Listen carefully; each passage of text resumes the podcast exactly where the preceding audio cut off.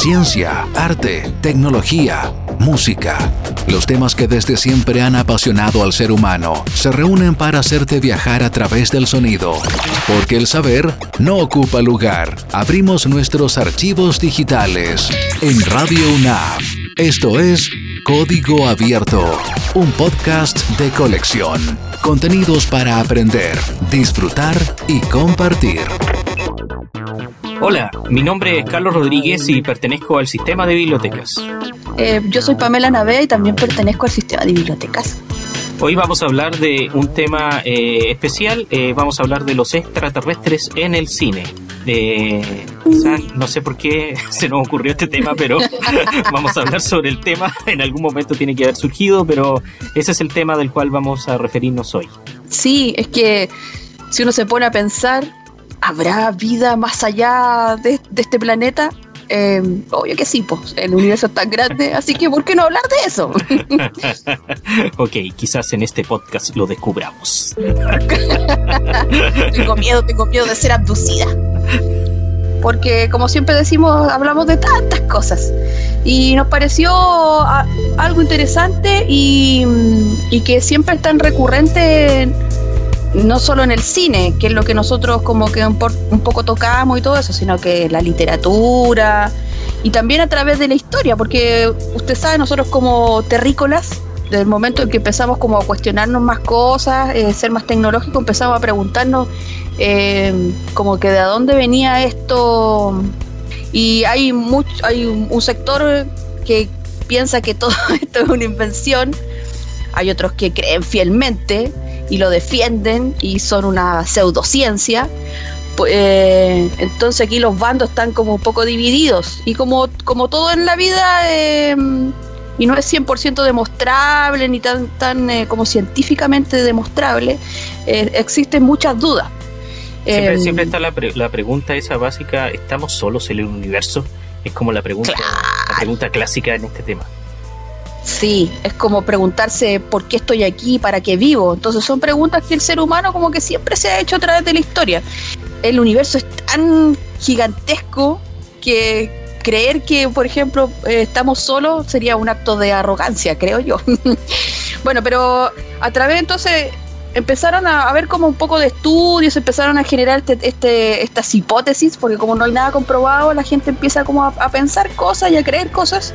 Se pensó sobre el tema de los antiguos astronautas, que eran estos seres eh, que venían, en, que han venido visitado el planeta en diferentes épocas de la historia, sobre todo en la antigüedad. Es como la serie de eh, History Channel. claro, ancestrales. Exacto, eso mismo le iba a mencionar, porque esa es una serie que se lo toma súper en serio. O sea, piensa usted que el, canal History Channel es un canal importante que da documentales eh, que son súper interesantes. Entonces, que le dé espacio a este tema es para que ya nos haga reflexionar que no es un tema menor, a pesar de que algunos dicen que son puras mentiras y invenciones, que la gente cree ver cosas y que en realidad no son, que son montajes. Entonces plantearon este tema de los antiguos astronautas, que que se convirtieron como las culturas madre que vinieron en diferentes etapas eh, de la historia de nuestro planeta en la antigüedad y que son de algún modo seres que extraterrestres obviamente que han visitado la Tierra y que son responsables de como del origen y el desarrollo de, de algunas culturas en nuestro planeta, el desarrollo de tecnología y obviamente de algunas religiones, porque el tema como extraterrestre está ligado a esos tres ámbitos por ejemplo, las culturas madre, ahí tenemos ejemplos que son súper claros.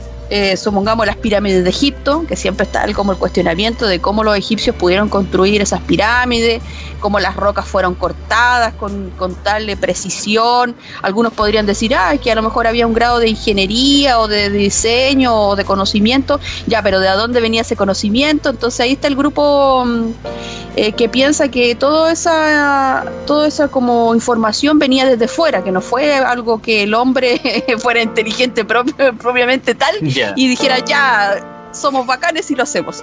Entonces, mm, por ejemplo, está el otro, el otro sitio que es Stonehead, que está en el Reino Unido, que son esa esas rocas que están puestas en un círculo, eh, que también se han hecho muchos cuestionamientos de que, qué significado tienen, eran un altar, adoraban a alguien, en, de hecho en, Alienígenas Ancestrales, este programa que estamos mencionando, y una vez y vi que el, eh, porque el animador es como un chascón así, no me sé el nombre, pero es un, es un tipo que tiene un pelo así súper así como, como rebelde, eh, y contaba que que inclusive el ángulo, si uno proyecta Stonehead, por ejemplo, con una línea, se contacta con, eh, con, las pirámides mayas y todo eso, acá en, en, América Central, en, Norteamérica. Em, siempre, siempre han comentado ese tema de que la, ¿cómo se llama? las pirámides, como, la, este sitio arqueológico de Stonehead, tienen esa relación con la estrella. En el fondo están orientadas hacia el lugar en donde están ciertos planetas o ciertas constelaciones. Entonces piensan que estas culturas milenarias tenían esos conocimientos matemáticos o astronómicos para poder eh, dirigir esas construcciones hacia el lugar en donde ellos querían enfocarla en el fondo, ya sea para el nacimiento del sol o el cambio de la estación y todas esas cosas. Claro, entonces, por ejemplo, un, eh, un ejemplo que nos toca directamente son los Moai de Isla de Pascua. Que mm. también ahí hay, hay una serie de cuestionamientos en cómo, cómo los, em, los antiguos habitantes de Rapa Nui lograron mover, por ejemplo, esas cabezas de Moai, porque algunas están en el océano, eh, o cómo las movieron a, esos lugares ancestrales, o cómo tallaron eso, o, o, esa imagen, la representación de los Moai de dónde viene. Eh, que se parecen mucho a, las de Centroamérica, porque tienen esas caras como alargadas, con esas orejas grandes. Eh, y mm, bueno, y, también pensar que estas representaciones que he mencionado son como construcciones, pero a lo largo de la historia también hay muchas otras que tienen que ver mucha relación con, eh, por ejemplo, con los, los, textos que han ido quedando, textos antiguos me refiero, o el arte. El arte también a través de la historia que ha ido dejando como una evidencia de que personas vieron ciertas cosas en ciertos periodos. Vaya a saber uno si eso es verdad o no, pero, pero ahí están esas evidencias, entonces los que creen mucho en esto defienden esa evidencia, pues las toman como, como un testimonio de que efectivamente vinieron visitantes desde afuera y que por eso hubieron tantos avances tecnológicos en ciertas culturas. Claro, eh, parte de la investigación histórica en el fondo. Claro, yo mm. aquí tengo, tengo una historia que me gusta mucho porque ustedes saben que yo amo Japón, entonces siempre busco el, dato de Japón, me perdonan, pero hay una, hay una, una parte de la historia de Japón eh, en el periodo Edo, que es en el más o menos en el 1800, eh, el periodo Edo, el periodo de los samuráis. Entonces se llama la leyenda de Utsurobune. Utsurobune le pusieron así porque quedó un testimonio en escritos del año 1800 eh, de unos ninjas, de unos ninjas. Los ninjas y los samuráis eran personas súper cultas, entonces no pensemos que eran salvajes que solo peleaban, sino que eran personas cultas, estudiosas, entonces ellos también sabían leer y escribir. Entonces en textos, hay unos textos que dejaron evidencia de que contaban que llegó una nave, o sea que había, en realidad que había un, aparato ahí como medio extraño, redondo, y que de ese aparato bajó una mujer, una mujer muy bonita que llevaba una caja, pero que ellos no pudieron conversar con ella, y de hecho está escrito ahí, está el dibujo, porque hicieron hasta el monito de la mujer y con la nave y todo. Si quieren, o sea, si les interesa, lo pueden buscar en internet, es fácil. Pongan Omnis y Japón y va, va a aparecer porque es una leyenda como la leyenda que tienen ellos. Ya. Y por ejemplo hay otros hay otros textos que se llama el, Ramayana, que esto ya es, más de India, y que es un texto épico religioso hinduista, donde hablan, pues hablan que los dioses viajan en vímanas, y las vímanas son carros voladores. Entonces, son como formas de expresión, no solamente de construcciones, sino que a través de escrito, a través del arte, que han ido quedando como testimonio de la presencia de los extraterrestres, entre comillas, a través de la historia.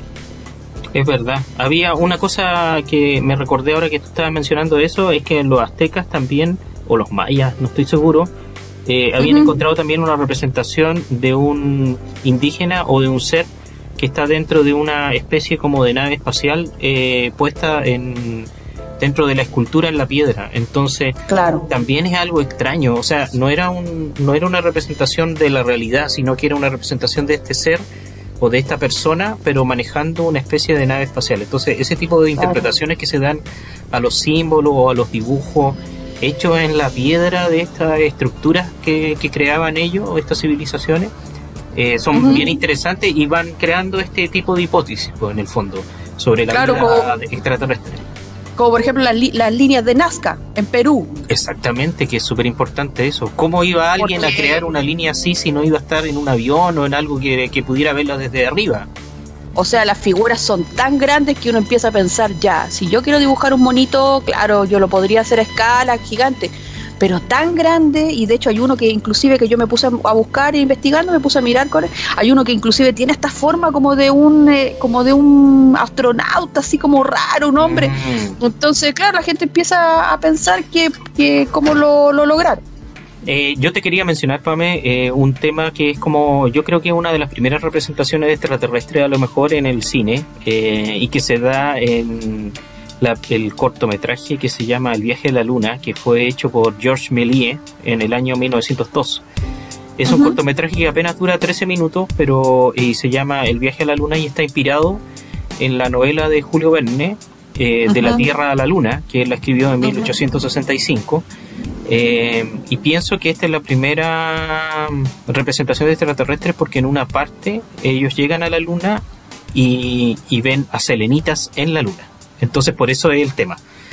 Eh, este cortometraje, además de basarse en la novela de Julio Verne, que es un clásico de la literatura y se anticipa a todos los viajes espaciales que ocurrieron en el siglo XX, también está basado en la, en la novela que se llama Los primeros hombres en la luna que, es de ah. que, eh, que, también es de un año antes del, del, cortometraje, que es de 1901, y es de H.G. Eh, Wells, de ah. George Wells, ¿ya? Que también escribió eh, otro libro famoso unos años antes, en 1898, que se llamaba La Guerra de los Mundos, del cual también tiene mucha similitud con el tema que estamos mencionando. Sí, y del cual han hecho varias versiones las películas. Entonces, si tú te fijas... ¿Ah? Tengo una pregunta. ¿Los selenitas entonces son, son sería así como de Marte son los marcianos? ¿Los selenitas son los de la Luna? Sí, eso te quería mencionar.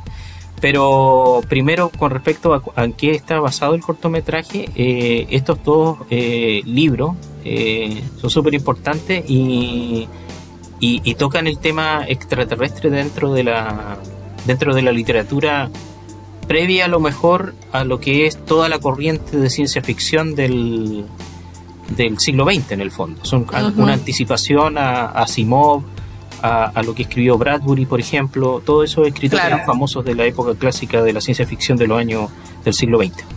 Entonces, en la novela de, en la peli, en el cortometraje, eh, lanzan un proyectil, porque está basado en el, en el libro de, de, Julio Verne, en un proyectil que está instalado en una bala de cañón.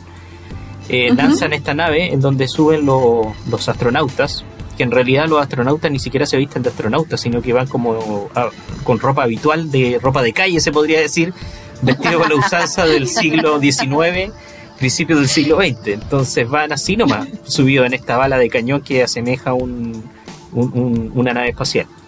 Entonces hacen toda esa, toda esa ceremonia después de haber mm. una escena anterior. ¿eh? Todo esto es mudo, por supuesto, es un cortometraje mudo. Y cuando llegan a la Luna, eh, se dan cuenta que existen habitantes en la Luna. Y estos habitantes están en un, conforman una civilización extraterrestre que habita unas cavernas subterráneas. Entonces, eh, de ahí viene la, denominación de selenitas. Eh, el selenita, la palabra selenita viene del griego, que significa perteneciente a la luna. ¿Ya? Entonces, por eso el nombre. Eh, y así los habitantes de Venus se les va a llamar venusianos, a los de Marte se les va a llamar marcianos, como los conocemos, y a los de Júpiter se les va a llamar jovianos. Ese es el nombre, no es jupiterianos, como lo podría decir a lo mejor. Pero esas son las denominaciones. Y, los de Plutón, los plutonianos. claro. bueno, y nosotros que somos los terrícolas. Claro, exactamente. Eh, eso es interesante porque todo el que está fuera de la Tierra sería extraterrestre en el fondo, si tú lo piensas bien. Si no pertenece a la Tierra, es extraterrestre. Bueno, hay un antecedente sobre el término selenita, aparte de esta denominación griega que se da. Eh, el escritor, un escritor francés, eh, escribió una novela en 1657, muchos años antes, que se llama Historia cómica de los estados e imperios de la luna. Y eso va a dar, eh, va a seguir esta corriente que crearon los griegos sobre la creencia en los selenitas. O sea, en ese momento, al no existir viajes a la luna, la gente creía que existían habitantes en la luna, o sea, selenitas. Y el escritor que, que, escribió esa novela se llama Cyrano de Bergerac, que es más conocido por, por, ser esta, este poeta que tenía la nariz grande y que, que crearon esta, este romance de él con, con su amada puedo, hacer una mención porque me quedé pensando, como usted está mencionando el tema de los selenitas, y pensé en el elemento químico selenio. Ah, ya. Claro, entonces lo, nombraron por eso. Lo nombraron porque, como usted decía, la palabra griega es selene y eso significa selenita es habitante de la luna y selene es eh, luna. Entonces, por eso le, le pusieron el nombre al elemento de la tabla periódica le pusieron selenio, porque el, telurio tiene que ver con la Tierra. Telurio seguramente debe de venir de a lo mejor de los movimientos telúricos, no sé, pero es como que me quedé pensando en eso. Conexiones. Bueno, la, amada de Cyrano de Bergerac se llama Roxana. Eh, esa fue la, la, mención en 1657 sobre los selenitas. Y en el cortometraje eh, de Méliès los astronautas, estos que van con la ropa normal, como yo te decía, van, se encuentran con estos selenitas y, se van enfrentando a ellos porque son como unos selenitas eh, parecidos a una especie como de reptil eh, son personas disfrazadas en el fondo que van caminando y los tratan como de atacar. Entonces ellos para defenderse como llevan paraguas, los tocan con la punta del paraguas y lo hacen desaparecer así en una nube de polvo. qué, buena arma lleva. Esa es la forma de eliminarlos. Sombrillas asesinas. Claro, exactamente. bueno, todo, ese, todo eso enmarcado dentro de, la magia de, George Méliès, que fue un, un, antecedente de todo el cine de ciencia ficción que se generaría después. Él él es una, una persona de la cual se podría eh, hacer todo un podcast mencionando sus múltiples eh, creaciones y toda la corriente que creó, sobre la cual se basan muchos de los cineastas que crean ciencia ficción en el siglo XX. Bueno, eso es lo que tenía que mencionar con respecto a Georges Méliès y los selenitas y el viaje a la luna. Bueno, anteriormente dentro de las culturas madre, por ejemplo, mencionamos eh, las pirámides mayas o aztecas.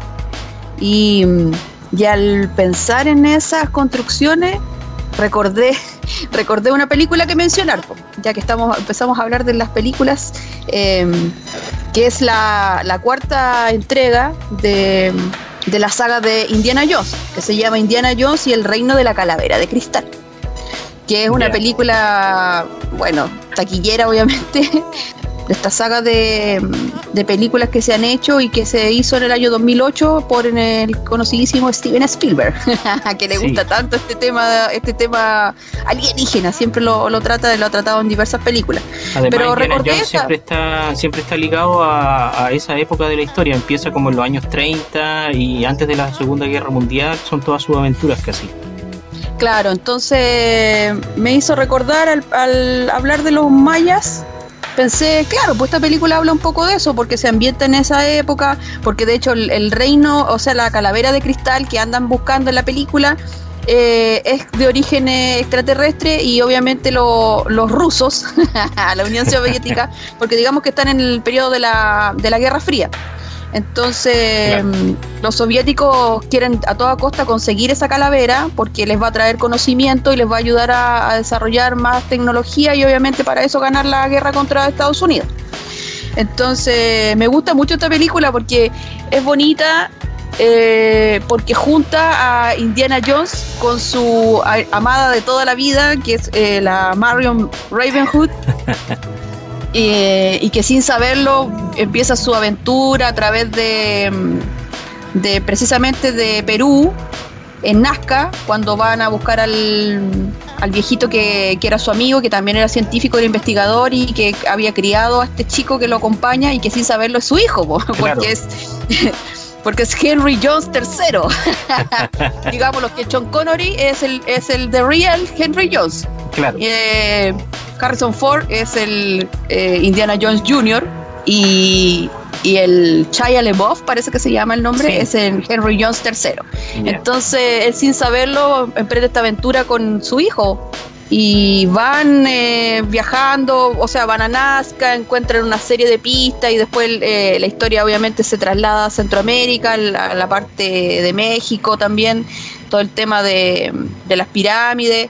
Y eso me, hizo recordar, porque en realidad todo el rato la película está hablando de que esa calavera es efectivamente extraterrestre.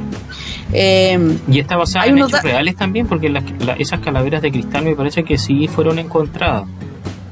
Sí, y, los, y hay dibujos también mayas donde se ven estas cabezas así como alargadas. Entonces hay, hay como hay como toda una investigación que está unida a, la, un poco a la película. Lo interesante de esto es que yo no sabía porque Paramount eh, hizo como un contrato para hacer cinco películas de Indiana Jones. Esta es la cuarta. O sea, significa que todavía les queda una por hacer, ah. que no, no sabemos cuál ir a hacer. Eh, pero esta película, la de la calavera de cristal, se les ocurrió porque empezaron a hacer esta serie de televisión, no sé si se acuerda de las aventuras del joven Indiana Jones que hicieron en los años 90. Ah, correcto, sí, fue en los 90, sí. Entonces, a partir de esa serie de televisión, eh, resulta que hay un, hay un, hay uno de los episodios, yo no lo sabía porque no las vi completa, que Harrison Ford aparece y hace un cameo como Indiana Jones. Ya. Entonces. Y se pone consigo mismo más joven. Claro, entonces tenían la idea y resulta que le estaban pidiendo ayuda, ayuda a George Lucas para que él fuera el productor. Em, pero resulta que George Lucas em, estaba dirigiendo el episodio 1 de la amenaza fantasma. Entonces, como vio que el asunto no, Em, no como que no prosperaba, dijo, ya, yo me voy a ir a hacer Star Wars, que es lo que a mí me gusta. No querían. Entonces la película desde los años 90 se pospuso. Se pospuso porque al final nadie quería hacerla, nadie tenía ánimo de hacerla. Entonces em, fueron pasando los años, los años y como la cosa como que fue decantando y ya, por ejemplo, Steven Spielberg ya dejó de hacer eso, ya había pasado el tiempo, ya había hecho otros proyectos, eh, dijo, ya, ahora es el momento ahora me voy a, me voy a atrever y, se juntó ahí con los guionistas y empezaron como a construirlo, les llamó la atención, les gustó y de ahí surgió. Entonces, esta película estaba pensada desde hace mucho tiempo antes y se vino a estrenar hace, no sé, como 10, 15 años después. Entonces tuvo como, me llamó la atención que tuvo como un, un harto, harto recorrido para, ver, mm. para ver la luz. Sí, sobre todo porque ya Harrison Ford también está entrado en años y ha pasado harto tiempo para interpretar el rol de, de Indiana Jones, porque la última película fue el año 89, si no me equivoco, la que era Indiana Jones y la última cruzada. Entonces pasaron, pasó mucho tiempo hasta el reino de la calavera de cristal. Y si tú dices que hay una quinta, sería como más difícil todavía, lo veo a lo mejor hacer una quinta entrega de, de Indiana Jones. Sí. Es que estaba, ¿cómo se llama? En veremos si él iba a poder tener la condición física como para, para hacer ciertas escenas, porque de todas formas hay muchas escenas que eh, claro, si bien se usan doble, hay cosas que él necesita hacer porque él se supone que es un aventurero, pues entonces igual tiene que saltar, no sé, pues me imagino sobre un puente, de un auto a otro, o esas cosas que son más sencillas y al ser eh, ya más viejito le cuesta más. A pesar de que yo debo admirarlo porque en la película esta que estamos hablando, que el Reino de la Calavera de Cristal, se la jugó harto porque vieron hartas escenas en que le ofrecieron que, que lo hiciera un doble y él no quiso. Él trató de hacer lo que más pudo con su condición física y su edad para no dañarse. Eh, porque a él también le gusta, también le, apasiona este tema, entonces yo creo que él también, él se siente Indiana Jones, o sea, si fuera yo, yo también querría vivir la aventura al máximo, pero eso, entonces, este, este tema que estamos hablando ahora me, eh, me, hizo, me hizo también eh, reflexionar sobre otras cosas, porque esta película pasa, como, como mencioné, en el, en el periodo de la Guerra Fría, entonces los años cuarenta y tanto más o menos, eh, y aquí parte otra cosa del hecho histórico que nos lleva para poder seguir eh, ejemplificando con otras películas, que es el, gobierno de, ¿cómo se llama?, de Harry Truman, que fue uno de los gobiernos que más series de investigaciones como que empezó a lanzar por esta obsesión de saber si, si había una invasión del espacio aéreo norteamericano. Entonces, con estas investigaciones querían saber eso, es, querían saber si esas violaciones del, espacio aéreo significaba un peligro para Estados Unidos y aparte de eso también eh, de pasada, igual que los rusos, conseguir eh, eh, conocimiento para mejorar la tecnología. Entonces, de esa, esa serie de investigaciones se, se llamaron, ¿cómo se llama? Proyectos. Y, y, y dependiendo del rango de años en que fueron, tenían diferentes nombres. Por ejemplo, estaba el proyecto Signo, el proyecto Fastidio, el proyecto Libro Azul. Entonces, esta serie de, de, investigaciones duraron entre los años 47 y 1947 y 1969. De ahí se, se dedicaron esta como secciones de, de, investigación que tiene el Estado de, de Estados Unidos eh, para ir haciendo las investigaciones.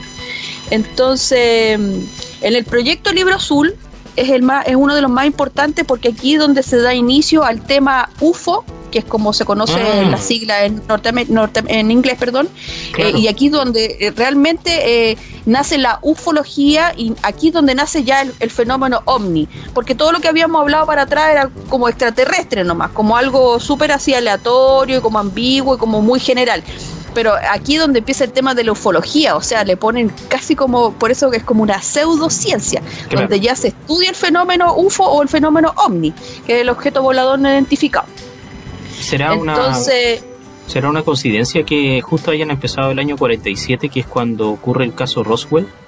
Nada, nada es al azar, precisamente. Eh. Precisamente, precisamente yo creo que a partir de eso, se, ¿cómo se llama? Se empezó a, o sea, el, gobierno norteamericano se empezó a dar cuenta de que estaba pasando algo. y como ellos no dejan nada al azar.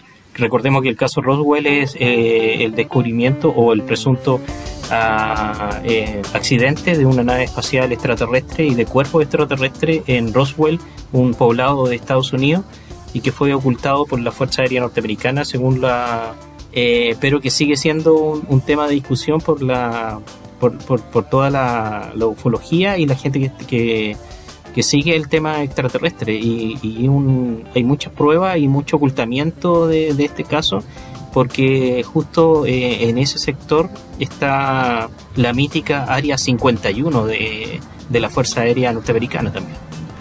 Entonces, Pame, con respecto a este tema que estábamos hablando recién sobre la, Guerra Fría y cómo afecta al, fenómeno ovni, em, hay una serie de, películas que se van dando en el cine a partir de los años 50. Estábamos hablando de Roswell el año 47, entonces las películas posteriores a esa fecha empiezan a hablar muy seguido del, fenómeno extraterrestre.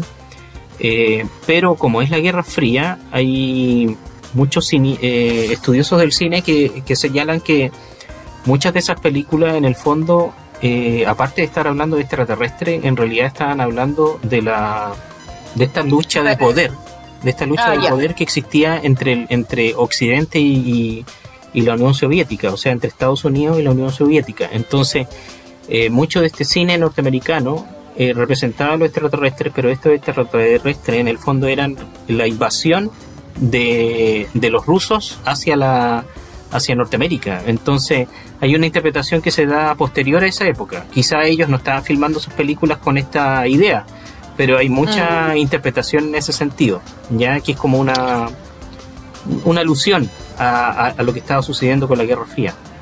Sí, es como que es como que Estados Unidos siempre utiliza estas cosas, estos iconos o estos mensajes ¿cómo decirlo?, como masivo o de la cultura pop, em, como por ejemplo los superhéroes, para dar ánimo a la población por el tema de la Segunda Guerra Mundial, es como eso. que está mencionando usted, lo estaban utilizando como para darle a entender a lo mejor a la población la, situación que vivía Estados Unidos frente a, Rusia. Sí, exactamente, eso es lo que quiero decir, exactamente, súper. Entonces, en los años 50 eh, se crean una serie de, películas de ciencia ficción que están relacionadas con los extraterrestres. Entonces yo hice un listado más o menos de algunos de los títulos, en realidad no he visto varias, pero podemos ir repasando los títulos de las películas y podemos ir viendo de qué se tratan más o menos y por qué están relacionados con el tema extraterrestre, ¿ya? Eh, en el año 50, justamente en el año 50 se crea una película eh, que se llama El platillo volador. Entonces, esa película es una de las primeras películas eh, que menciona la palabra platillo volador, que era como se estaban describiendo varias de los avistamientos de ovnis que se estaban dando en ese momento, que semejaban un plato, o, eso es lo que veían las personas en el cielo. Entonces, por eso de ahí viene el, nombre del platillo volador. Eh, y, así se llamó esa película, ¿ya? Muchas de estas películas, eso sí, son eh, no son eh, muchas de clase 1, sino que son clase B o de cine B, como le llamaríamos. No son películas demasiado estudiadas o demasiado bien confeccionadas, ¿ya? Son de serie B, del cine de serie B.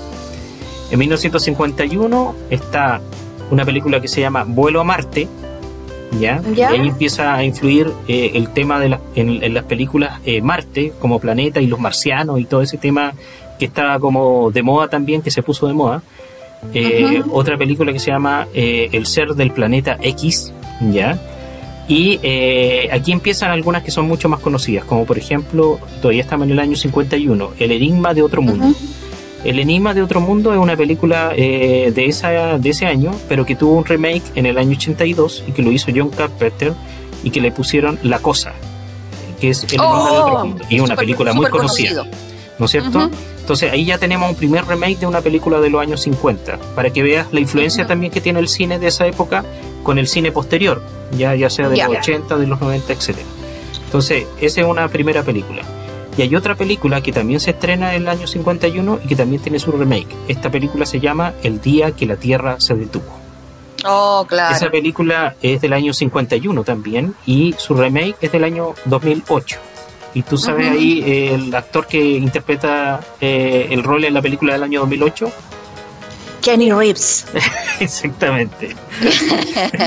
Entonces, ese es el remake de esta otra película. Entonces, tenemos dos clásicos del, del cine que tienen su remake en, una época posterior. Eh, después, en el año 52, siguen con el tema de los marcianos, porque hay una película que se llama Marte, Planeta Rojo. Y ahí empieza el tema de que oh. es un planeta rojo. Y hay otro título extraño que se llama Zombies de la Estratosfera. esa es otra película extraña de esa época. Después del año 53 viene de nuevo el tema de Marte, invasores de Marte. O sea, gente que viene del espacio a invadirnos a nosotros. Esa es la idea de, los de las temáticas de estas películas otra que se llama Vinieron del Espacio.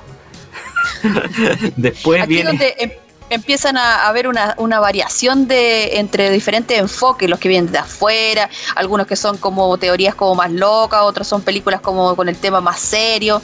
Hay como un, un variopinto, un variopinto de, de, opciones. Exactamente, como por ejemplo lo que tú dices, algunas que tienen otras temáticas. Por ejemplo, hay, eh, hay una pareja cómica de esa época eh, así como estaba Jerry Lewis y Dean Martin, también estaba Abbott y Costello.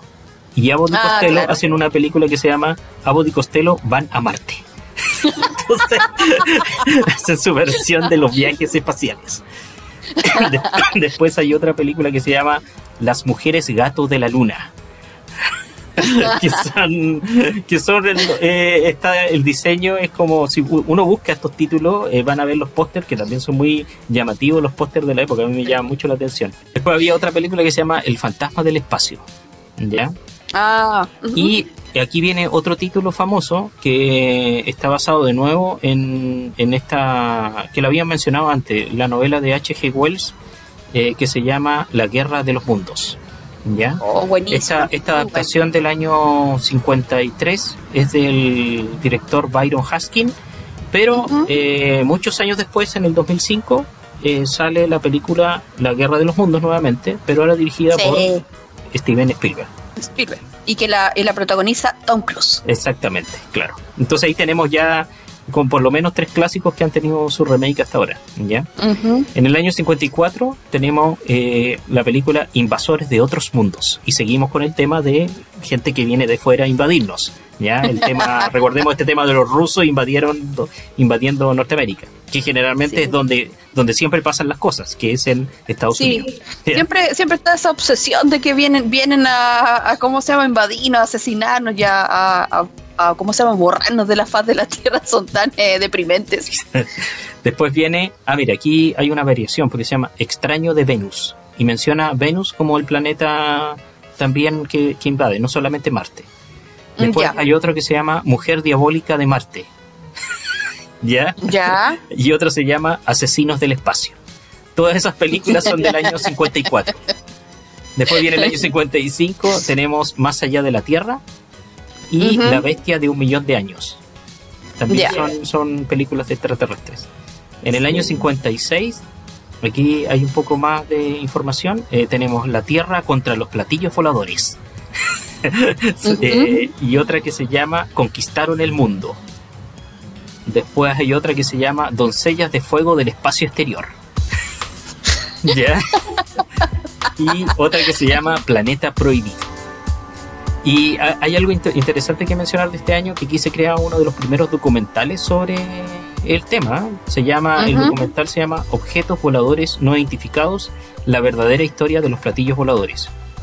Es, interesante que ya exista un documental en el año 56 sobre el tema, aparte de, la literatura que puede haber surgido en, eso, en esos años. Lo que pasa es que, ¿se acuerda que le mencioné esto, los proyectos durante el gobierno de Truman? El proyecto del libro azul partió en el año 52 y duró hasta el año 69.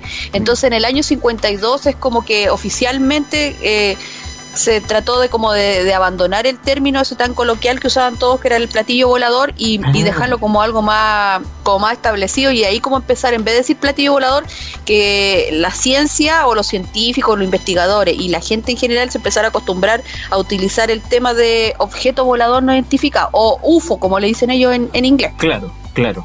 Ah, ya entiendo. Mira, qué bueno. Claro, porque era como más coloquial decirle el platillo volador. Llegaron los platillos voladores.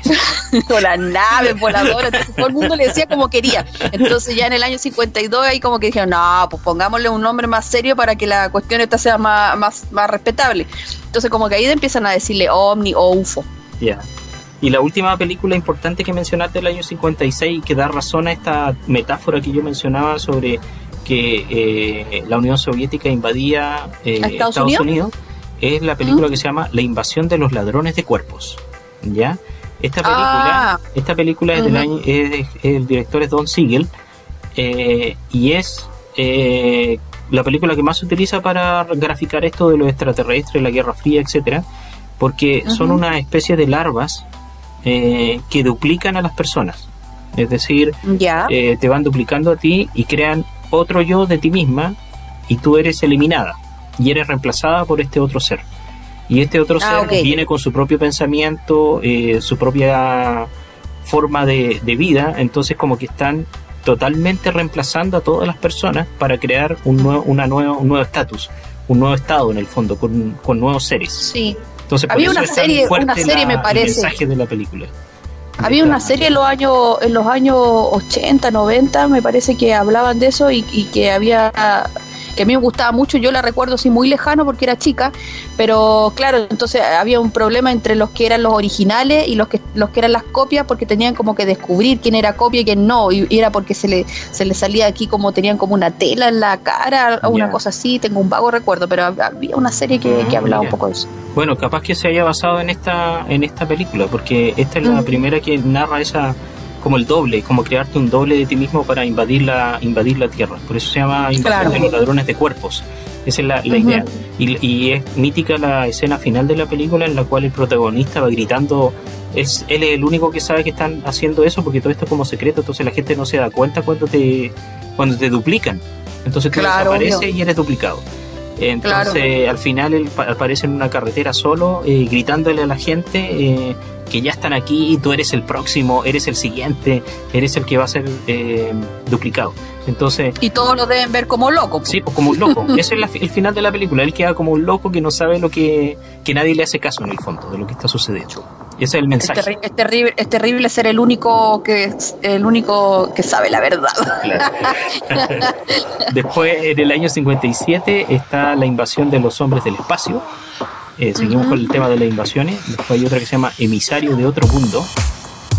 Después una que se llama Temblores del espacio exterior. Eh, ya.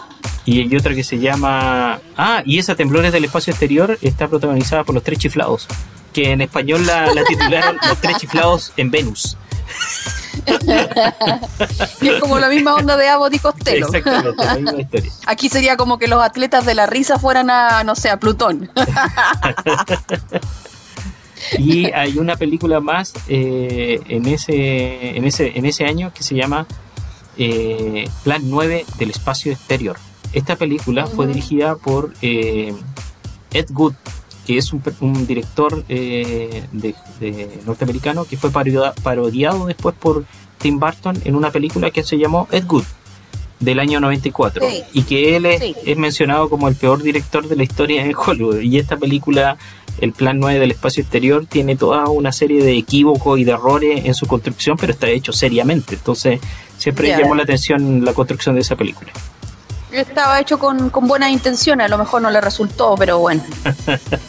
bueno, en el año 58 está Invasión a la Luna, Los Niños del Espacio, El Ataque de la Mujer de 50 pies, y eh, esa película de la mujer de los, 50 pies, que es como el ataque de una mujer gigante que, atarra, que ataca la Tierra tipo Godzilla, eh, está mencionada de nuevo en la película animada del año 2009 que se llama Monstruos vs. Aliens, en donde la ah, protagonista se, se agiganta, es como una mención a esa película. Y en la última película de ese año es Me casé con un monstruo del espacio exterior.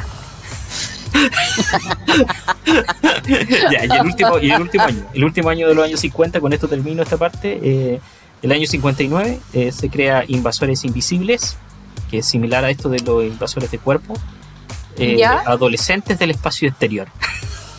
ya, tocando, tocando todos, los, todos los temas posibles.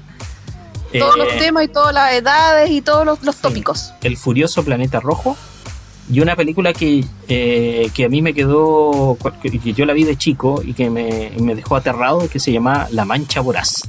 Que era. Oh, a mí también. Que yo la vi en cine en su casa y era una cosa terrible porque la gente era consumida por una especie de lava que, andaba por todos lados y nadie la podía controlar y nadie la podía detener y, todos quedaban destruidos por esa mancha. Sí, que en la, en la cultura popular. Eh, no sé si solo de Chile, tal vez, pero aquí en Chile, por ejemplo, se conoce como el famoso cuero, que es como una cosa que está flotando así, como una, una película, que es como un cuero que está flotando así en el agua y que se come cosas. De hecho, hay una película que hicieron de eso, que hay unos chicos que se meten a un lago y quedan atrapados como en una balsa que está en el lago porque esa cosa está flotando y si uno cae al agua, se lo come, eh, que, debe ser pensado eh, pensado por ese por el tema este de la, de la mancha voraz, entonces como, como diferentes ah, tipos. Qué Sí. Ya, pero hasta ahí. Ese es mi recuento de películas de los años 50 sobre extraterrestres.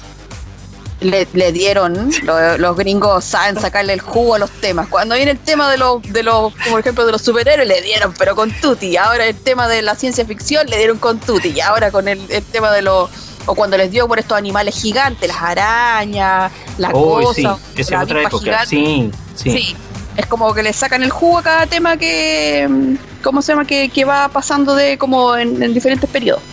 Como lo mencionábamos, eh, desde el año 52 el, el, fenómeno ovni se empezó a tomar como de manera más seria, más eh, oficial. Y durante este periodo, eh, obviamente, nacen aquí una serie de conceptos, aparte del fenómeno ovni, que por ejemplo son las categorías, las categorías de los encuentros con, con los extraterrestres, que son tan famosas y, se han ocupado también en diferentes películas.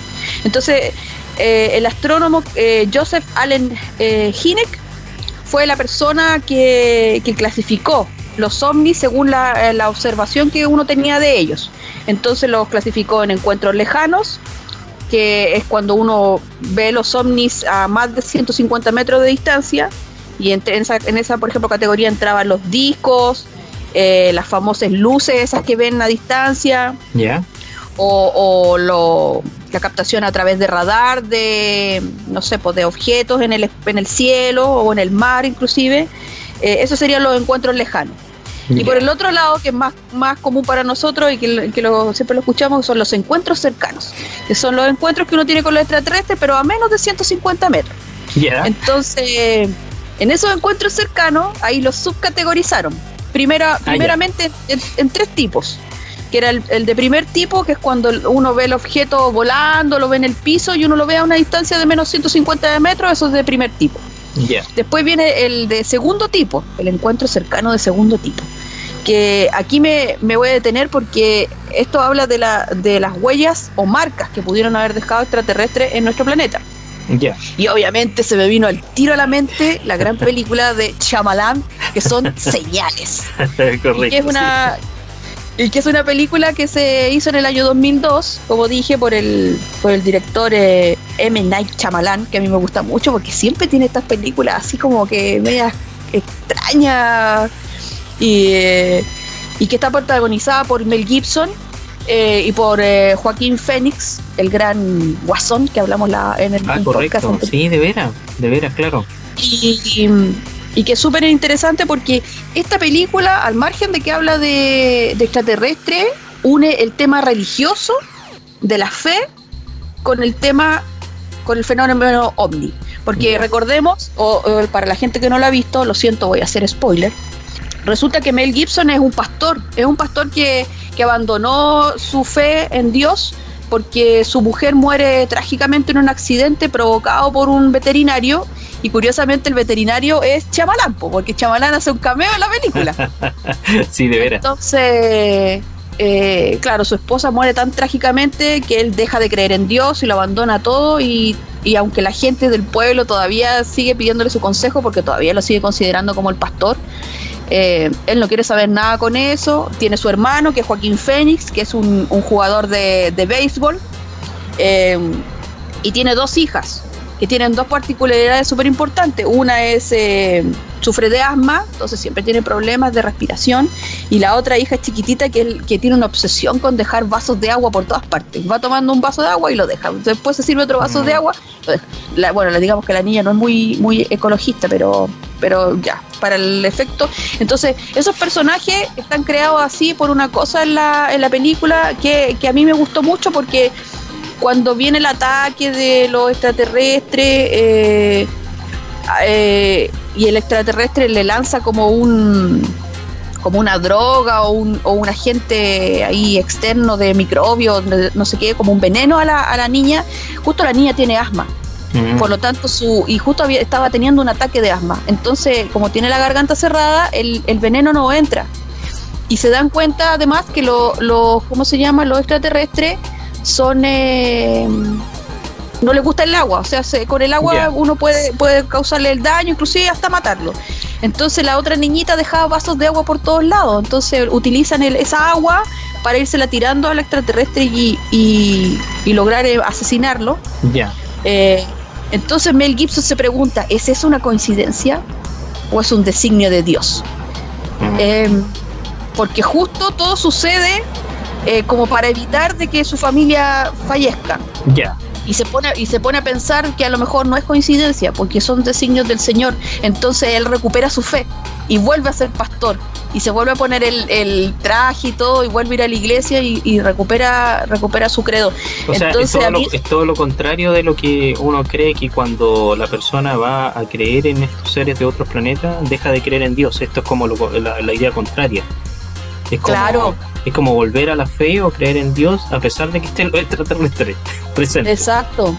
Es como, como decirle a un médico que confía en la ciencia para curar a una persona si es creyente o no es creyente. Entonces, son cosas que son, si bien uno podría pensar que son contradictorias, pero a lo mejor no lo son tanto y uno puede encontrar un punto de encuentro entre una creencia y otra. Entonces, bueno, y digamos que la película se llama Señales porque los extraterrestres empezaron a dejar estos clásicos figuras en los campos de, trigo, de plantaciones de maíz que tienen en Estados Unidos, que son tan famosas. El típico escenario del campo de trigo en la película de extraterrestres. Exacto, entonces eso es un encuentro eh, cercano de tipo 2. Entonces por eso yo me acordé de, esta película. Qué buena película. Eh, y después viene la categoría que a todos nos gusta, bueno, en realidad no sé si a todos, pero a mí sobre todo, que es el tercer tipo, que es el encuentro eh, cuando una persona observa un tripulante de la nave, o sea, ya hay un ah. acercamiento mucho más, más ahí íntimo. Que podría ser lo, que, lo que hablamos de Roswell, por ejemplo. El caso de Roswell sería un encuentro del tercer tipo, a lo mejor. Claro, porque la nave cayó, mm. se supone que encontraron cuerpos y, los cuerpos los llevaron y hicieron todo ese análisis. Entonces ese sería un, encuentro del tercer tipo. Ya. Y aquí obviamente viene la película que usted, que usted va a mencionar, que es un clásico dentro de, esta categoría de películas que habla de, los extraterrestres, que es eh, los encuentros cercanos del tercer tipo. De hecho se llama así mismo. Perfecto, bacán. Super Pame, entonces eh, este, esta película de Steven Spielberg, eh, Encuentros cercanos del tercer tipo, él la filmó en el año 1977. Eh, hay que decir que Spielberg era un aficionado a la, a, todo el tema de la ufología o la omnilogía que, venía ya surgiendo durante todo el periodo que tú ya mencionaste, ¿no es cierto? Desde el año 47 en adelante. Entonces, eh, siempre le, atraía hacer una película sobre este tema. Eh, y por eso filma, filma finalmente Encuentro Cercano en el 77. La, se basa, por supuesto, en, en este astrónomo estadounidense John Allen Hickett para crear, eh, basándose en, su en sus eh, tipos de encuentros cercanos, que es, un libro que él escribió en el año 72. Entonces es anterior a la, a la película del, de Spielberg. Y el encuentro cercano del tercer tipo, esta observación de un hombre junto a estas entidades biológicas que están que son originalmente llamados seres animados o alien, o extraterrestre, que ya viene el nombre, eh, es la base para esta película. En España la película se llama Encuentros en la tercera fase. ya, bueno, digamos que esta vez los españoles no, no, pusieron un nombre raro. Por lo menos se parece. Y el actor eh, que interpreta el rol principal de la película se llama Richard Dreyfus. Y él hace el rol de un hombre. Él, él había actuado a propósito en la película anterior de Spielberg, que era Tiburón del año 76. Entonces ya había actuado como uno de los personajes secundarios de esa película. Eh, en esta película es el, el rol principal y Richard Dreyfuss hace un hombre que va a tener ese encuentro en el tercer tipo. Eh, hay varias escenas en las cuales él empieza a tener como premoniciones de lo que de esta visita extraterrestre. Entonces empieza como, como obsesionarse un poco. Exactamente, se obsesiona con el lugar en donde va a ser el encuentro. Entonces siempre yo me acuerdo de la escena cuando está con su familia comiendo y, está y le sirvieron puré y empieza el tipo a juntar un montón de puré y a crear esta montaña donde se va a hacer el encuentro con, con, las naves extraterrestres y él y toda la familia lo queda mirando así fijamente como si fuera un loco y él está súper concentrado creando esta montaña de puré siempre como que me, me acuerdo de, esa escena. Aparte que la que la hacen en otra eh, con otras cosas también que eh, siguen creando con dibujos crean esta montaña también. Eh, pero la película está construida con varios personajes porque hay escenas paralelas de varios personajes en distintos lugares que finalmente se van a encontrar en este sitio en donde van a estar la, estructura. Y uno de los personajes principales eh, es eh, interpretado por François Truffaut, que es un director de la nueva ola francesa, que esta es la única vez que él hace un rol en, en una película eh, y que fue motivado por Spielberg para participar en esta, en, esta película. Él hace el rol de un experto francés que real que se llamaba Jacques Vallée y quien es considerado uno de los grandes investigadores de ovnis del siglo XX. Entonces interpreta ese rol dentro de la, dentro de la película. Eh, otro punto importante de este film es que la música que utilizan para establecer esta comunicación con los extraterrestres una vez que están en esta montaña es como súper conocida. Entonces yo creo que si uno la escucha, eh, todo el mundo va a saber eh, que pertenece a encuentros cercanos del tercer tipo.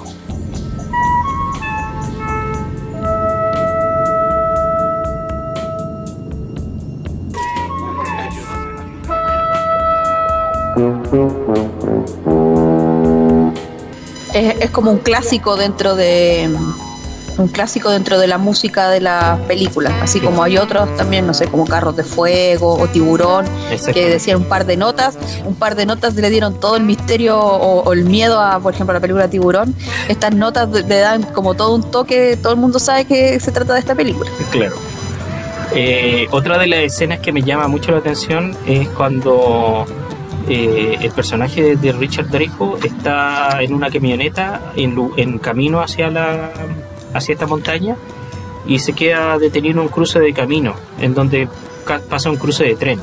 Entonces él está observando el mapa para, ver hacia dónde llegar y está en la, en la carretera de noche solo en esa camioneta y, de repente eh, empieza, pasa un vehículo primero que lo adelanta entonces él le hace una seña porque está súper concentrado en el mapa y el vehículo pasa y lo adelanta. Y se ven las luces detrás.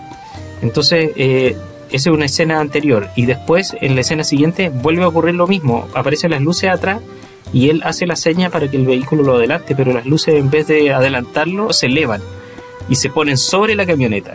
Entonces uno empieza a quedar en una expectación total porque es claro, ahora es la, es la ¿cómo se llama? Es la, es un ovni el que está rodeando la camioneta.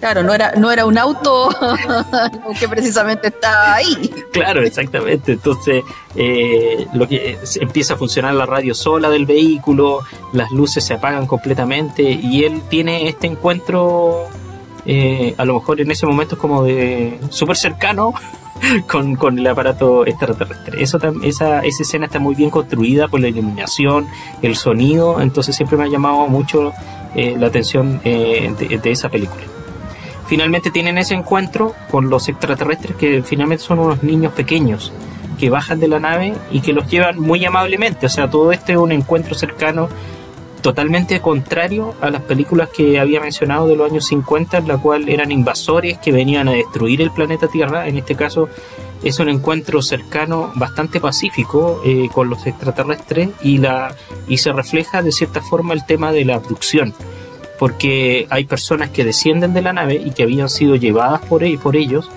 y otras personas que se preparan para iniciar el viaje, es decir, se, se introducen en la nave extraterrestre para ser llevados por ellos. Y entre eso está el protagonista de la película. Es casi como una invitación, más que algo obligado. Exactamente, exactamente. Entonces, por eso llama mucho la construcción de llama mucho la atención la construcción de la película porque está eh, totalmente basada en muchas de las teorías de la ciencia ovni y, de su y, de, cómo eh, ellos esperaban estos encuentros eh, mucho más cercanos con cultura extraterrestre en ese momento o para esa época en el fondo por eso es importante señalar esta película precisamente lo que usted estaba mencionando con el tema de la abducción eh, bueno, luego de crear estos tres tipos de encuentros cercanos, se vieron en la obligación eh, de crear otros tres más.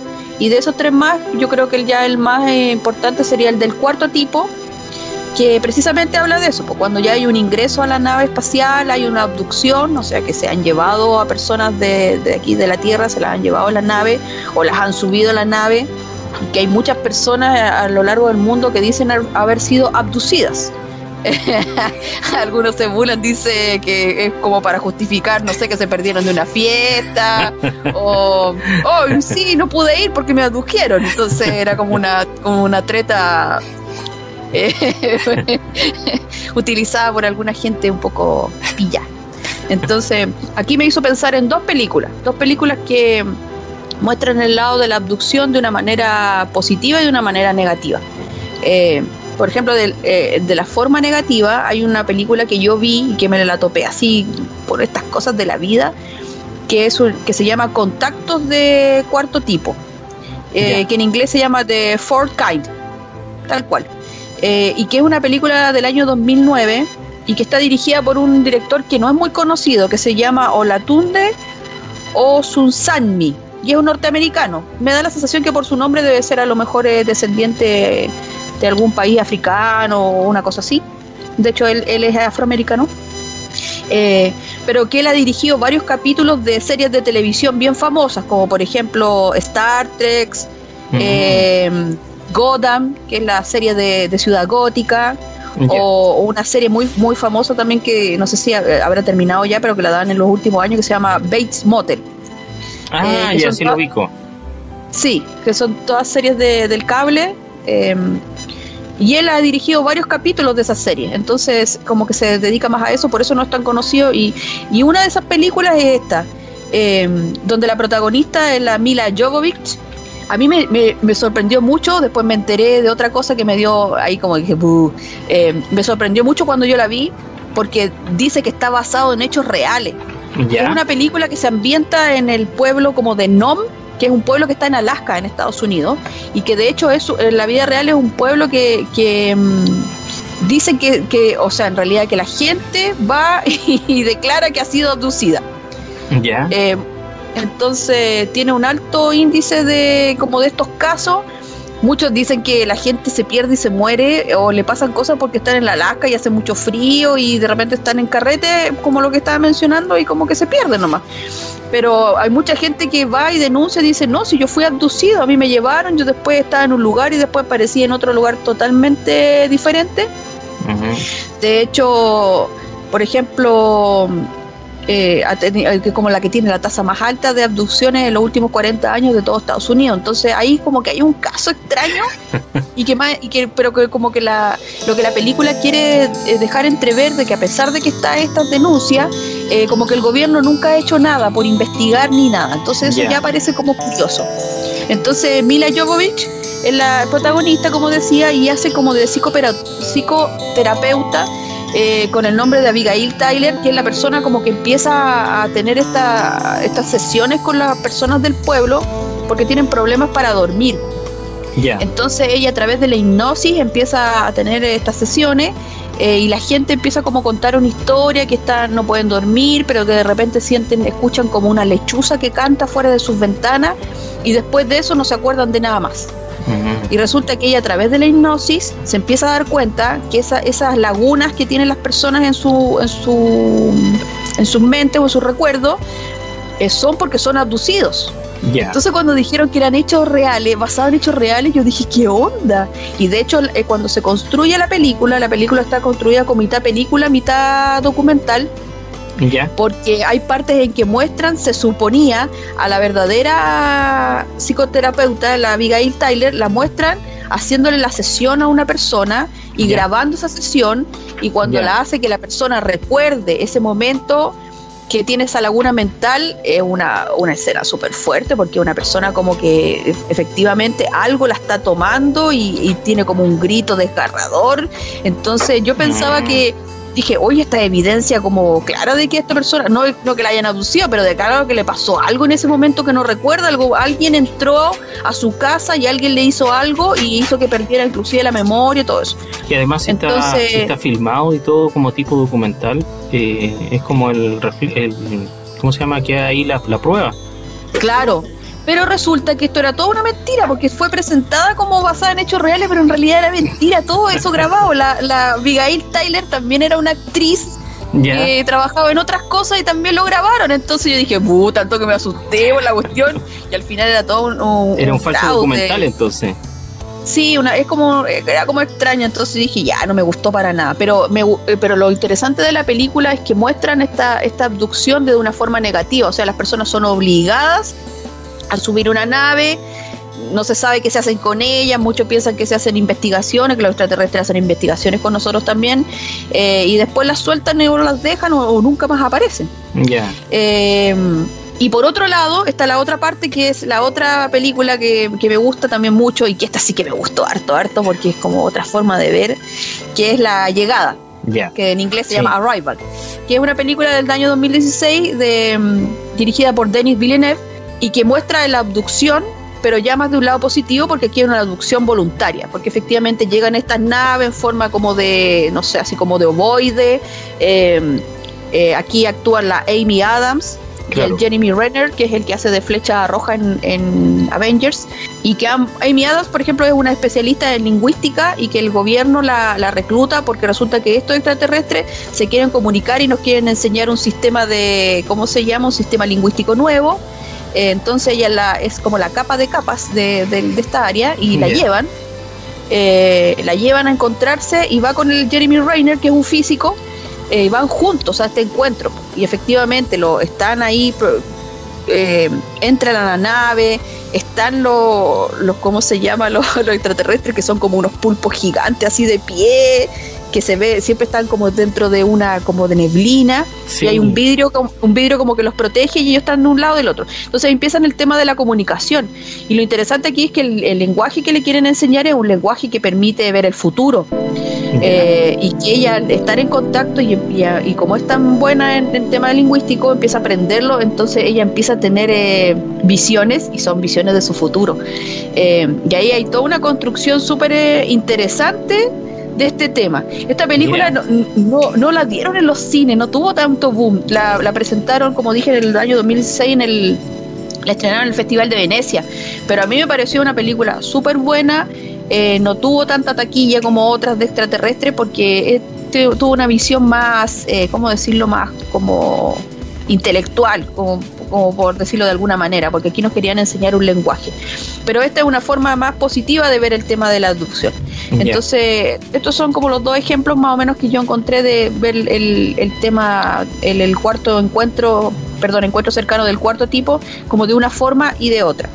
Qué buena, qué buena película. Sí, Sí, para, para seguir cronológicamente, eh, porque pasamos desde la antigüedad, pasamos un poco a los años 40, 50, 60, y aquí nos vimos con todo esto. Ahora pasamos al tema de los, como de los años 70, que a fines de los años 70 eh, volvió el interés por lo que habíamos hablado antes, por el caso Roswell, porque mm, ya lo habían desestimado, habían dicho que era una mentira, que todo era un montaje, pero resulta que eh, un en, esos años aparece el, astronauta Edgar Mitchell, que es el que viajó en Apolo 14 y dio una entrevista hablando de que efectivamente el caso Roswell era real, que él oh. tenía fuentes, eh, que él tenía fuentes eh, como súper fidedignas dentro del, del, gobierno de la NASA y él sabía que efectivamente sí había caído una nave y que sí había habido un contacto. A lo mejor eh, el, el ese que ese marciano que pusieron era como falso, eh, pero que sí había habido contacto, que en, el fondo es como que lo transformaron como en un circo, pero el trasfondo de que sí cayó algo y sí lo tomaron y sí se lo llevaron para estudiarlo, que todo eso sí era cierto. Entonces cuando un astronauta, que se supone que es una persona que me imagino que en Estados Unidos deben admirar mucho, porque es una persona súper inteligente que pasa por muchas pruebas y más encima viaja a estas misiones de Apolo que son tan famosas, entonces cómo no creerle. Entonces como que la gente se empezó a, a ¿cómo se llama? a a, interesar de nuevo por el caso Roswell. Y aquí me aparecieron dos películas, dos películas que me hicieron recordar un poco eso. Uno, uno por la época, que es que a lo mejor se, se, hizo en otra época y no tiene nada que ver, y que usted también lo mencionó durante, durante los relatos que estaba dando anteriormente, pero que es Marcianos al ataque, que es Mars Attack, que para mí es una de las mejores películas, así como un poco de comedia de, lo, de este tema extraterrestre porque es una película que se hizo en el año 1996 eh, y la hizo Tim Burton. Eh, entonces era la mirada que tenía Tim Burton de este, de este género. Em, y, que lo hizo, para que usted sepa justo lo que usted estaba hablando antes, lo hizo, eh, o sea, decidió hacer esta película porque lo tomó como hacer un reconocimiento a Ed Wood precisamente porque él había ah. hecho la película que usted mencionó de Ed Wood en el año 94, entonces dijo, hoy si le hago un reconocimiento exterior. Claro, dijo, y si hago esta, esta película eh, y la hago como que fuera un reconocimiento a Ed Good, porque Marciano al ataque eh, se, está inspirada en una serie de tarjetas de chicle, son unos cromos o laminitas, esta marca de chicles que se llama Tops que es como de los años 60, tenía muchos cromos o laminitas que los niños coleccionaban. Entonces de ahí, de ahí son las imágenes de estos marcianos que salen en la película, y con la nave y con muchas otras cosas. Entonces tomando esas imágenes, de ahí crearon la película Marciano al ataque. Entonces, bueno, y aquí en esta película hay, hay, hay un, ¿cómo se llama? Un elenco de chuta súper eh, súper importante porque digamos que Jack Nicholson hace del presidente de los Estados Unidos, la Glenn Close es la primera dama, el, el Pierce Brosnan el asesor científico, el, no sé, el Michael Fox hace de periodista, y así hay Sarah Jessica Parker, hay una, una cantidad de personajes súper famosos. Entonces, esta película es muy chistosa porque aquí es donde habla, pues habla de estos marcianos que llegan. Eh, eh, con, con, con, ¿cómo se llama? Fingiendo que son muy buenos, Ah, claro, que, eh, lo engañan. Que vienen en paz y resulta que cuando, cuando el hippie va dentro de la multitud y libera a la paloma blanca clásica, el, rey de los marcianos se lo toma como mal, pa, le dispara y la, la fulmina, la, transforma en ceniza. Y ahí se dan cuenta de que los marcianos no tenían nada de bueno, sino que lo único que querían era venir a, a destruirnos. eh, esa película a, mí me gustó mucho, la encontré muy simpática porque mm, tiene todo el sello de Tim Burton, por la forma que él tiene de construir la historia de esa forma como tan, tan eh, ¿cómo decirlo? No sé si gótica, pero es como extraña, no sé, tiene una manera diferente de contar la historia. Y hay un dato interesante porque los marcianos hacen un ruido que es súper clásico, el nac, nac, nac. Eh, y que ese ruido eh, lo hicieron eh, a través del, sonido que hacen los patos, pero poniéndolo al revés. Entonces como que tomaron ah, esa grabación, el cuac, cuac, cuac, pero lo pusieron al, revés. Entonces por eso suena el nac, nac, nac. Ah, ya, es el efecto de sonido. Claro. Eh, consideré por el tema también, que tiene que ver con el, con el caso Roswell y todo eso, una de las series más famosas que ha habido, que son los expedientes secretos X. Ya.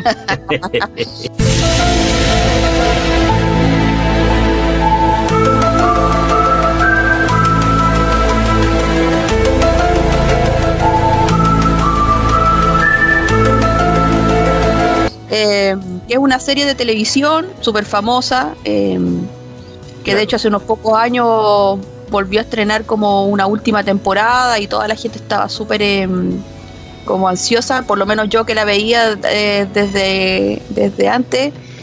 tenía como expectativas a ver si podían seguir con esta misma línea, porque esta serie la estrenaron el año 93 por la cadena Fox, tuvo 11 temporadas y, tuvo, sí, mucho. Y tuvo mucho éxito porque tocaba todos estos temas paranormales, de complot gubernamentales y esta cosa de lo extraterrestre y todo lo que en realidad, todo lo que era mm, como sobrenatural, extraño, que no se podía explicar. Ya. Es, una, es una serie que fue nominada a 141 premios de esos ganó 61, entre esos los premios Emmy, los Globos de Oro y otros premios norteamericanos. Está en, un escalafón que es la segunda serie de culto después de Star Trek, porque Star Trek también la ah. daban en televisión. Ya, claro. Entonces primero viene Star Trek y después vienen los expedientes secretos de aquí.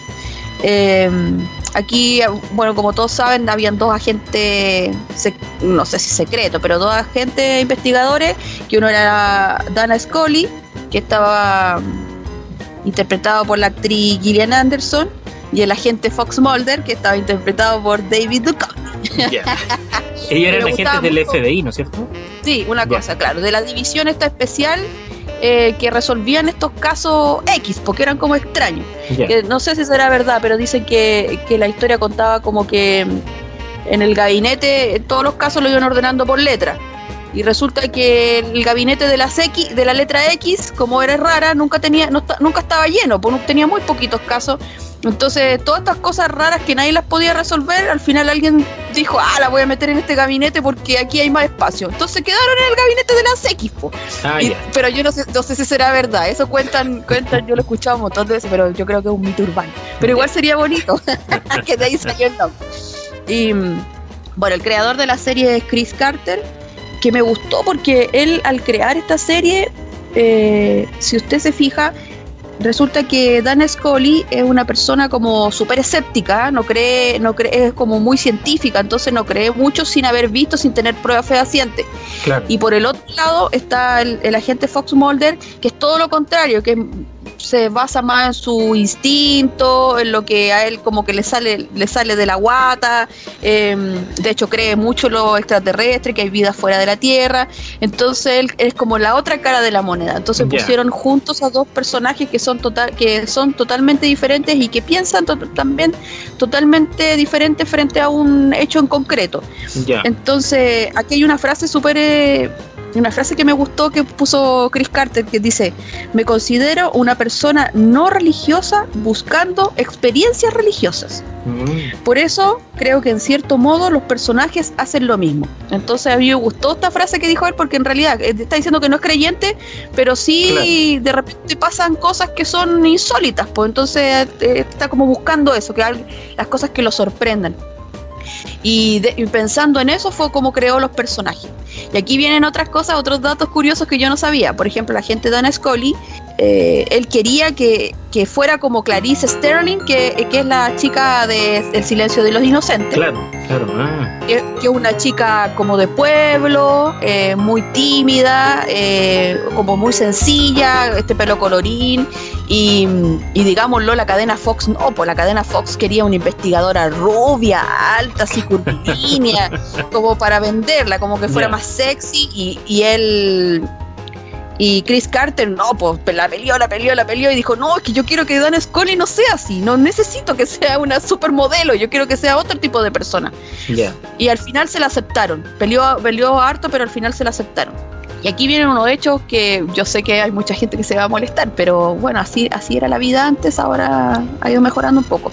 Eh, la actriz, eh, que es la Gillian Anderson, ganaba la mitad del sueldo que el David Duchovny. Partamos por eso, le pagaban a ella la mitad de lo que ganaba él. Más encima hubo una, un problema ahí porque cuando grababan la serie, todo el rato, eh, cuando lo estaban filmando, el director como que le pedía que ella siempre tenía que caminar uno o dos pasos detrás del, del otro personaje. Entonces como que siempre tenía que estar como detrás de Fox Mulder y eso a ella, no solo a ella, sino que a muchas personas le empezó a molestar porque era un poco, era, ¿cómo se llama? Como discriminatorio. O sea, como que era, porque era la mujer, el personaje femenino tenía que estar siempre como resguardada. Entonces, ahí hubieron hartos problemas y al final la actriz se choreó y dijo, no, dijo, yo no voy a seguir participando en esto si me siguen humillando, si somos, somos compañeros del FBI tenemos que estar al mismo nivel. Y ahí como que la serie fue evolucionando más y ellos se fueron eh, como convirtiendo en esa pareja más como, ¿cómo decirlo?, como unificada, y que eran, eran uno solo. Ya. También otro dato, resulta que en una de las series ella quedó embarazada y resulta que, el director tuvo que ocupar varios trucos para esconder su guatita, entonces tenían que ponerla grabando detrás como de unos muebles para que siempre le tapara como de la cintura de la cintura para abajo. Y, y, en la y, cuando ella iba a dar a luz, como el director no la quería cambiar, no quería grabar con otra actriz más que fuera ella, eh, tuvieron que inventar el, o sea, poner capítulos que la abducían. Entonces, en esos capítulos donde ella se supone que estaba abducida, grabaron todo lo demás y ella se fue a tener su bebé y se tomó su tiempo, su, su natal y todas sus cosas, para después volver. Entonces ahí tuvieron que ajustar la serie para que todo coincidiera. Entonces, igual a mí me dio risa porque, como, oh, me, me abducieron. Fui a, a, la guagua. Otro dato también. Eh, como simpático es que la música de los expedientes secreto X viene de un tema de The Smiths eh, que se llama eh, ¿Qué tan pronto es ahora? El How Soon is Now. Es como bien famoso el tema. Em, un la, día la música de los expedientes queda como en el inconsciente colectivo, es como bien conocida. Siempre cuando la tocan, uno reconoce esa música como extraterrestre. Exactamente. Entonces creo que el, que le iba a poner el, como la música a la, serie, estaba escuchando esta canción de Smith y sonaron esos acordes y todo, y como dijo, uy, dijo, si esto lo, llevo, y se lo presentó a Chris Carter y dijeron, sí, me gusta, y de ahí nació. Así que el tema de los expedientes nació del grupo de Smiths. Bueno, y, eh, y para terminar un poco con esto, eh, aquí hay, una cosa que, también es como súper significativa y que representa, yo creo, también mucho la serie, es la, ¿cómo se llama? El póster, el póster que tenía pegado en su oficina, o sea, detrás de su escritorio Fox Mulder, eh, que decía, The truth is out there, que significa la verdad está afuera, y ahí simbolizaba todo esto de que él pensaba de que fuera del planeta Tierra había más vida. Entonces, mm, a mí me gustó, lo encontré, porque son una de esas como frases célebres que representan ciertas cosas, como yo soy tu padre, una cosa así, pero en, el, sentido de, lo, de la vida extraterrestre. Sí, es verdad, esa es la frase que da, da el pie a toda la serie en el fondo. Eh, entonces, tomando la, frase de la, de la serie de los expedientes X, eh, Pame, vamos a hablar del último tema con relación a los extraterrestres, eh, algunas recopilaciones de frases célebres en películas de extraterrestres. Ya. Por ejemplo, una película animada que es súper conocida, que es Toy Story, del año 1995.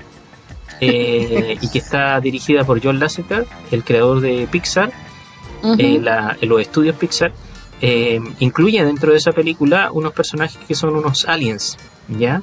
Estos aliens son, unos, unos marcianitos, unos marcianitos chiquititos, aliens, que eh. están en una máquina de juegos, de estas que se pone una moneda y se con una con una perilla, ¿Palanca? con una palanca se extraen los monitos. Entonces estaban estos, estos aliens dentro de esa, de esa máquina en Pizza Planeta, que era el lugar donde iba con, el niño a, comer pizza. Bueno, la cosa es que el malo de la, de la película saca a Woody y a Boss Lightyear de la, de la máquina. Mm.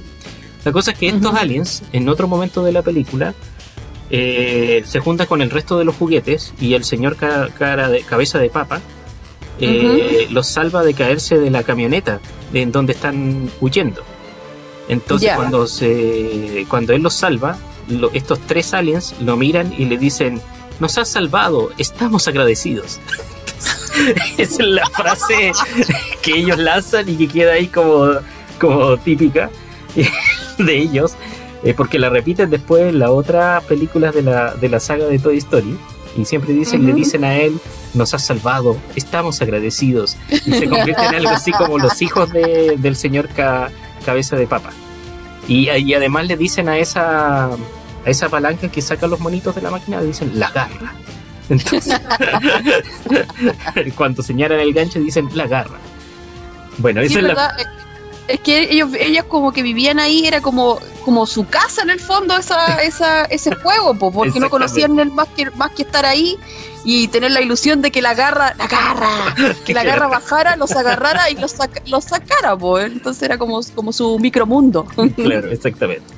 La siguiente ejemplo de frase es de la película más famosa a lo mejor y que lleva el mismo nombre del, del tema del, del podcast de hoy, que es ET el extraterrestre del oh. año 1982 de Steven Spielberg. Eh, esta película tiene varias escenas clásicas, eh, como sobre todo cuando en, en, una bicicleta Elliot cruza la luna eh, con ET volando, que se convierte al final en el, en el logo de los estudios Amblin, de los cuales es dueño Steven Spielberg también. Entonces tiene ese tipo de, escenas que quedan en la, en, la memoria colectiva de, las películas. Este el extraterrestre en unas películas como más fácil de identificar también.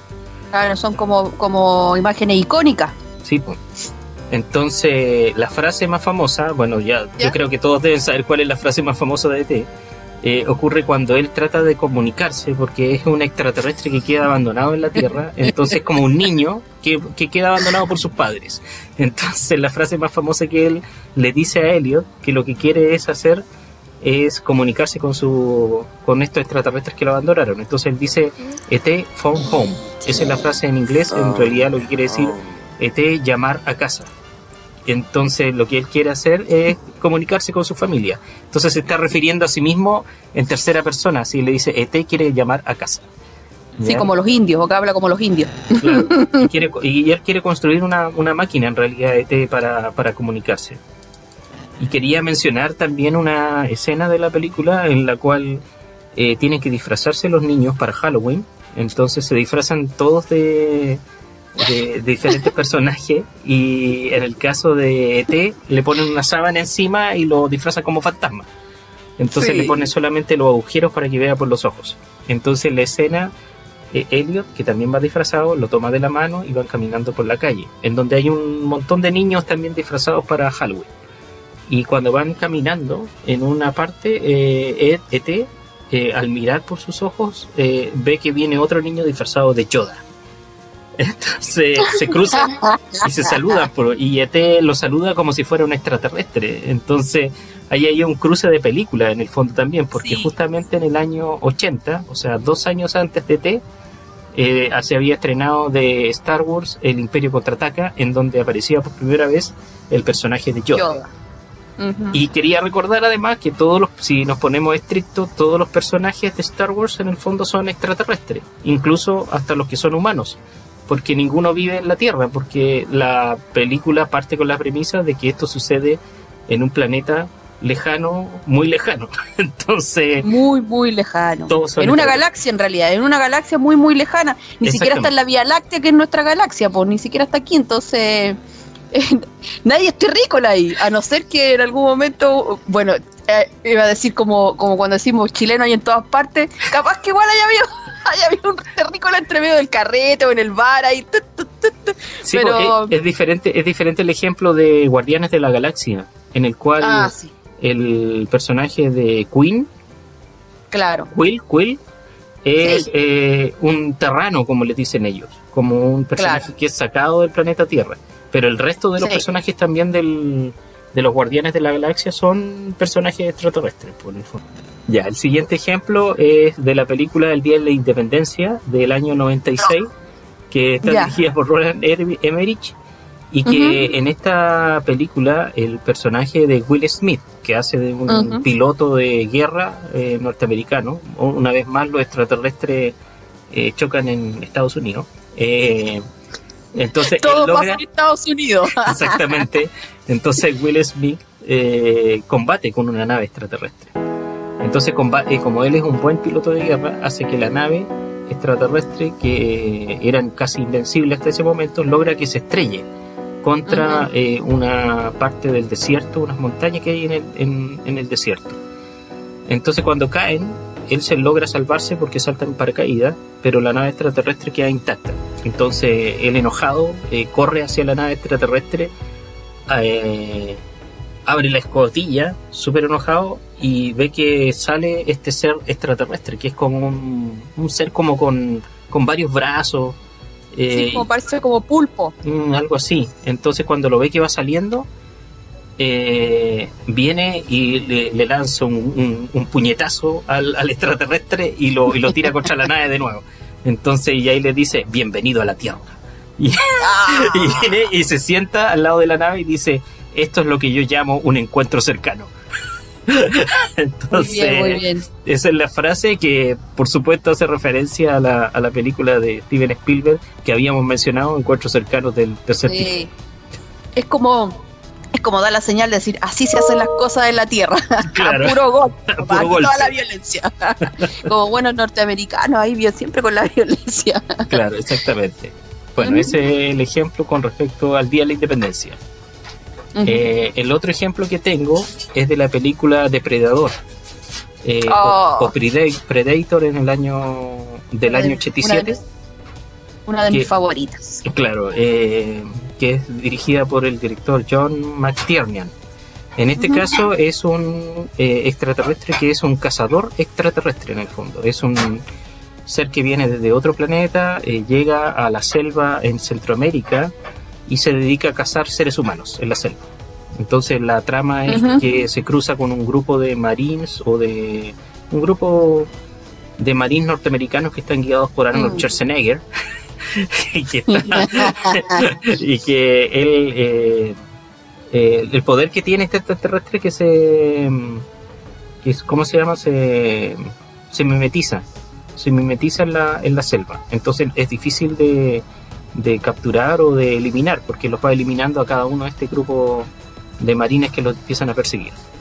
Entonces, de hecho los locales los, llaman los, como los cazadores de hombres, porque vienen como por temporadas a como a cazar personas y, y no sé qué harán, no sé si se las comerían o se las llevarían para investigación pero, um, pero venían como cada cierto tiempo. Sí, en la película era más que nada como un trofeo, como un trofeo de casa, porque ah, como que trataban de ver el cráneo, había un juego con, porque tenía una vista como que podía ver infrarrojo el extraterrestre ah, y veía el cráneo de la persona y como que lo analizaba y parece que cierto tipo de cráneo lo, lo guardaban como un, un premio o algo así. Tenía estos, estos medidores termales que se usan ahora mucho por el tema del COVID, que uno sabe si una persona, en China por ejemplo, saben si la persona tiene temperatura o no, por estas mediciones como termales, que se ven manchas rojas o manchas verdes, una cosa así. Claro. Bueno, y, generalmente a Arnold Schwarzenegger en las películas le, le, ponen líneas que son así como clásicas en el fondo, son frases cortas que como que mata a alguien y tira una frase, o, va a matar a alguien y tira una frase clave. Eh, la más conocida de él es la de Terminator, que era All Be Back o, Volveré. Eh, ¿cómo, es la frase en español? Eh, hasta la vista, baby. O hasta la vista, baby. claro. bueno, ese tipo de frases son eh, súper clásicas de Arnold Schwarzenegger. Y en esta película hay varias, pero la que más me llamó la atención es una en donde descubren que el, que este, este extraterrestre eh, no es tan indestructible porque lo pueden herir y descubren que es sangre de él en las plantas que ah, había botado y que es una sangre verde fosforescente. Entonces él mira la sangre de Schwarzenegger y dice, si sangra lo podemos matar. Entonces esa es su frase para la, para la posteridad en la película Depredador. Qué sabio que es Schwarzenegger, siempre tiene cosas tan atinadas. y la otra frase es de la película Lilo y Stitch del año 2002, que también es una película animada eh, en donde hay otro extraterrestre que es Stitch. Lilo es la niñita, eh, que es una niñita hawaiana, que por casualidad eh, se topa con este extraterrestre que se llama Stitch, pero en realidad es un experimento genético de un planeta extraterrestre. Le llaman el experimento 626. Oh, de mm. Stitch Stitch, eh, la niñita se va dando cuenta que puede eh, imitar cosas. Entonces, imita a Elvis muchas veces. Entonces, eh, para que se vuelva una buena persona, tiene que comportarse bien, porque es un, es un extraterrestre locado que destroza todo, se enoja, etcétera. Sí, es, super, es como bien violento él cuando, cuando parte la película. Exactamente, claro. Entonces, incluso le, hace, le, le pone un tocadisco y le abre la boca y, hace sonar la canción de Elvis mientras tiene abierta la boca con el tocadisco andando. Entonces, ese tipo es como, Es como el parlante. Claro, es como el parlante, exactamente. Bueno, y la frase de la película es cuando entre ellas dos, porque ella, eh, Lilo vive con su hermana mayor, eh, no tienen a sus padres, entonces están como muy unidas eh, y tienen una frase entre ellas que Stitch la toma para sí, porque tienen que ellas cobijarlo y protegerlo de que sea perseguido por, otro, por otros seres. Entonces la frase famosa de la película es cuando él le dice, o él les dice también, Ohana. Ohana significa familia, y la familia mm. nunca te abandona ni te olvida. Oh, y un momento súper lindo. Yo lloré, yo lloré en ese momento. es, muy bonita la, es muy bonita la frase que, de la película. Bueno, eh, es una, eh, ahí como que demuestra un poco que, mm, que las familias no tienen por qué ser eh, lo que uno siempre cree como familia, que es papá, mamá, hijos, sino que pueden ser hermanos solos, o tíos con sobrinos, abuelos con nietos, o papás o mamás solas, o inclusive alguien, alguien que ni siquiera es de tu familia y que lo recoge y al final se vuelve tu familia. Exactamente, sí, por la familia. Esa es como la enseñanza un poco de la, de la película. Claro, las familias tienen diferentes integrantes hoy en día, son muy variadas. Claro. Ya, y la última frase es de Alien, el octavo pasajero, de 1979, de Ridley Scott. También es un clásico porque también lleva el nombre de lo que estamos hablando, que es un alien, un extraterrestre. Bueno, esta película también debe ser muy conocida por todos. Eh, en este caso, el alien está en una nave, en una nave que es un transporte que lleva varios eh, tripulantes y que en realidad ellos fueron engañados porque en, eh, la una, nave que fue a, traer este extraterrestre hacia la Tierra porque querían experimentar con él. Pero en el camino eh, ellos combaten contra el extraterrestre y hay toda una, lucha interna dentro de la nave por tratar de, sobrevivir, porque este alienígena y también es indestructible. Eh, una de las cosas que llamaba mucho la atención de este extraterrestre es que la sangre del alien cuando salía era como ácido que traspasaba toda la, todas las capas de la nave. Fue fuerte para la época, yo creo, porque nunca, nunca uno había visto un extraterrestre como de este nivel. Mm. Porque generalmente todos eran como de otro estándar, pero este era, eh, no sé, era como complicado, más encima esa forma que tenía como de nacer tan, tan como un parásito, no sé, era, era terrible. Sí, pues el nacimiento del alien era a través de estos huevos, especies de huevos que estaban en el planeta donde van a rescatarlo y se meten en el cuerpo de otro ser humano que a la vez termina de ser como una incubadora del alien. Claro. Y finalmente sale del alien por el por el cuerpo está y el cuerpo eh, elimina claro, como por el estómago. Claro, elimina a la persona y sale el alien. Entonces es una película que explora este tema del terror en el espacio en el fondo, eh, que es un subgénero a lo mejor, que cruza géneros cinematográficos. Entonces, eh, hay y alien o alienígena en inglés significa ajeno, foráneo o extraño alguien que es engendrado en otra tierra. Que eso, eso es un alien. Entonces tenemos todo ese, todo ese significado detrás de la, de la película y de lo que estamos hablando ahora. Bueno, eh, el final de la película eh, es donde está la frase, que es como el diario de, de Ripley. Ripley es la, la, protagonista de la película que está interpretada por Sigourney Weaver. Entonces Sigourney Weaver, eh, o como Ripley, cuando ya ha podido salvarse, informan ahí el, final de la película a través del, reporte de, la bitácora de la nave. Entonces dice, informe final de la nave comercial Nostromo, tercer oficial. Los otros miembros de la tripulación, Kane, Lambert, Parker, Brett, Ash y el capitán Dallas, están muertos. Carga y oh. barco destruidos. Debería llegar a la frontera en unas seis semanas. Con un poco de suerte, la red me recogerá. Este es Ripley, último superviviente del Nostromo, despidiéndose. Y ese es el oh. final de Alien. y la última frase que tenía que mencionar con respecto a, frases en películas de extraterrestres. Sí, pues fuerte, fuerte es una buena película eh, que también se explica con Prometeo, que es la otra parte, porque explican el origen de mm, un poco de, del alien, de dónde viene.